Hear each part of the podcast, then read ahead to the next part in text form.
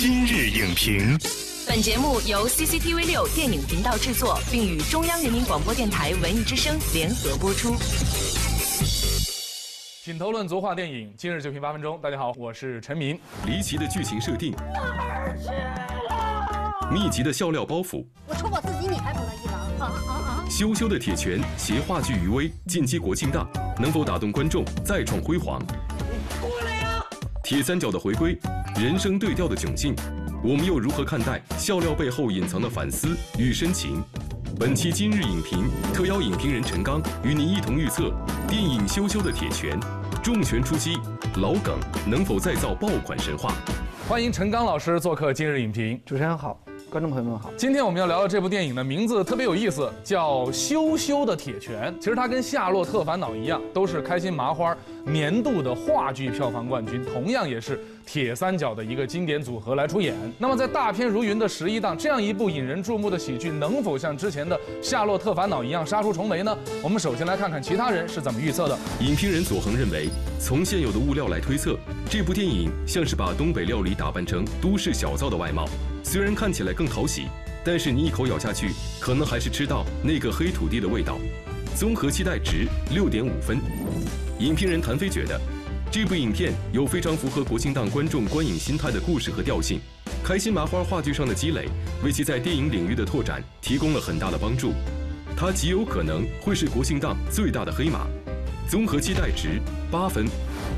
根据观察网络上留言评分的观众，大部分集中在二线城市，受众年龄偏向于二十至二十四岁的年轻人，他们的期待值综合评分为八点一三。那么听完前面大家对这部电影的预测之后，我们发现整体评价还是不错的。仅仅是在这个片名放出来和预告片的阶段，就已经讨论的这么热烈的原因是什么？我觉得有三个期待，第一个期待就是这个观众朋友们对这个开心麻花这个团队的期待，他们的剧本包括他们的这个喜剧的故事，在剧场中反复的锤炼。第二个是神马组合变成爱马组合，那么艾伦能否逆袭成为真正的男一号，我们是非常期待的。第三个期待，我觉得是影片中一个非常重要的一个点，就是说很多观众会在影片中，嗯、可以感受到自己对于异性的误解，重新审视自己的人生以以及自己周围的人的人生。这样的话，可能我们就说更能够理解别人。别再闹了！你再闹我就给你一击一击！别别别别！那那那那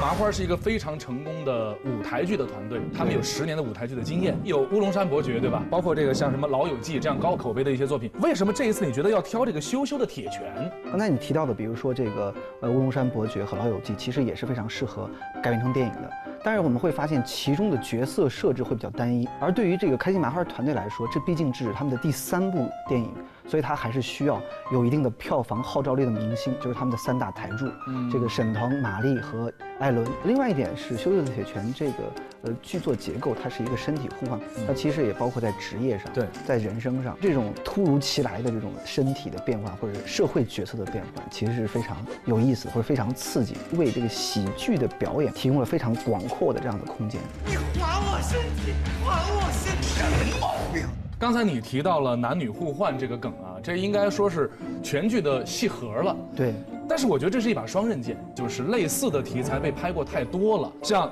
辣妈辣妹》《两男变错身》，还有去年大热的《你的名字》，所以这样的一个套路，怎么才能够让它重新焕发新意呢？其实套路不怕老，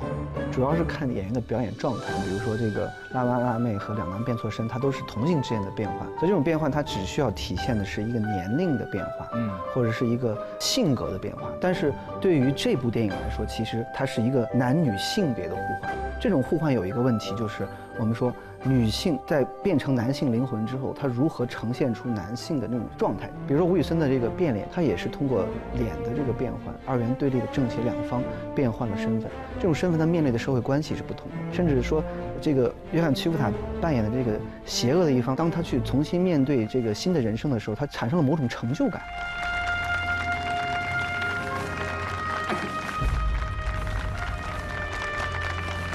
所以这个东西是非常有意思的，就是当互换身体和互换性别之后，呃，观众是不是能够看到新的身体或者新的人生带给他的愉悦感，或者带给他的变化？开心麻花的演员还有一个特点，就是开心麻花把他们合作最长的、演的最好的叫功勋演员。嗯，你像艾伦也好，马丽也好，还是这个沈腾也好，我发现就是经常在话剧舞台上面锤炼的演员，他们在镜头前有一个特点，就是特别放松。对，但是也有一个问题，就是话剧的这种表演节奏其实是连续的，嗯，但是在电影中它是分镜头的，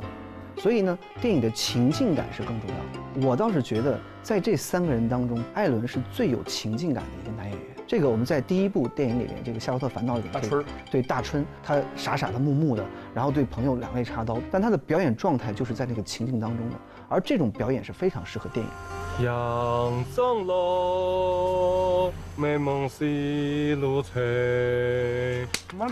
那所以这次你对于开心麻花换男一号是充满了期待。对，我觉得这也是开心麻花团队比较大气的一个做法，就是他在打造的是一个团队，而不是某一个明星。我倒是担心马丽是不是能够跟上艾伦的这种情境感很强的这种表演状态，因为马丽的表演也是很担心马丽就是又演出一个女汉子。呃，对，这种表演我就担心艾伦表演的这个不是一个真正的女性的思维，嗯而马丽表演的不是一个真正的男性的思维。这样的话，其实它不是一个互换，它只是一个我们说的一种模仿性别导错。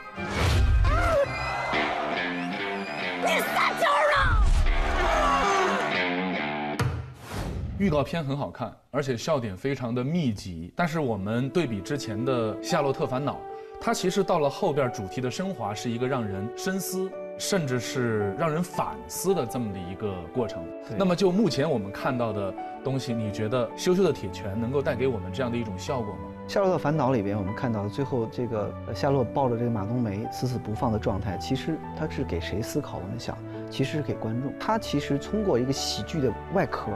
让观众带入到了一个自己生活的一个内核里面。而这个《修的铁拳》其实是一样的，观众在观看过程中一样可以把自己的人生投入进去。我们总是看到这个别人的这种光鲜亮丽的一面，我们却不知道背后他的辛酸。所以，只有当这种角色互换，我们才能够真正的从别人的这个角度去看待别人的人生。观众一样会被带入，被带入这样的情境，然后呢，与荧幕上的人物的角色和他的人生形成一种共鸣。好的，感谢陈刚老师的精彩点评。有开心麻花高口碑的基础，也有夏洛特烦恼原班人马的齐力打造。国庆档硝烟未起，羞羞的铁拳在观众的心中似乎便已经占有了一席之地。但它能否再度打造夏洛特烦恼曾经的辉煌呢？关键还在于它离奇的剧情和密集笑点的背后，能否再次用真诚与思考去打动观众。